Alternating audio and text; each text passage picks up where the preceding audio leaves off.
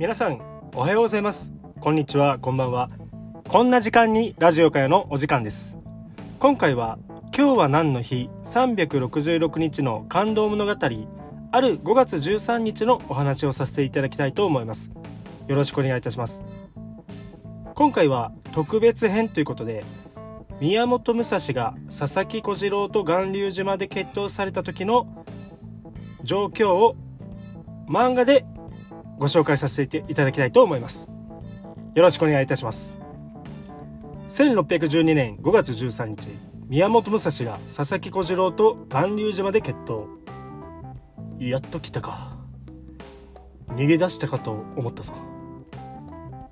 まさか貴様と戦える今日を楽しみにしていた。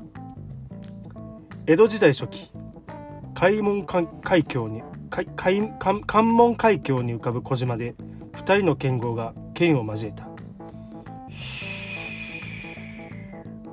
ほうそれが噂の刀か。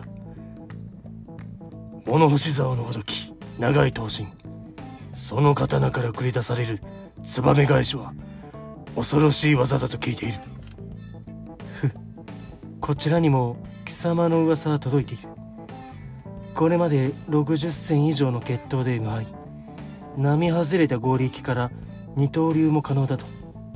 数多くの数多く伝説を残してきたようだな。宝蔵院流槍術との決闘。吉岡清十郎伝七郎兄弟との決闘。そして70人の吉岡門下生に一人で勝利したとも。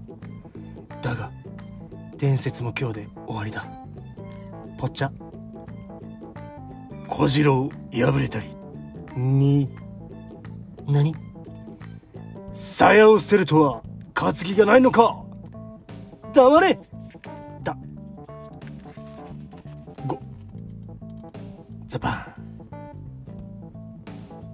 こうして2人の決闘は武蔵の勝利で幕を下ろした。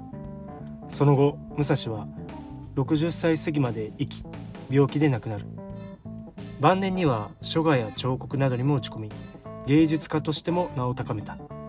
ちなみに武蔵の自伝書五輪の書には巌流島の決闘のことは書かれていない。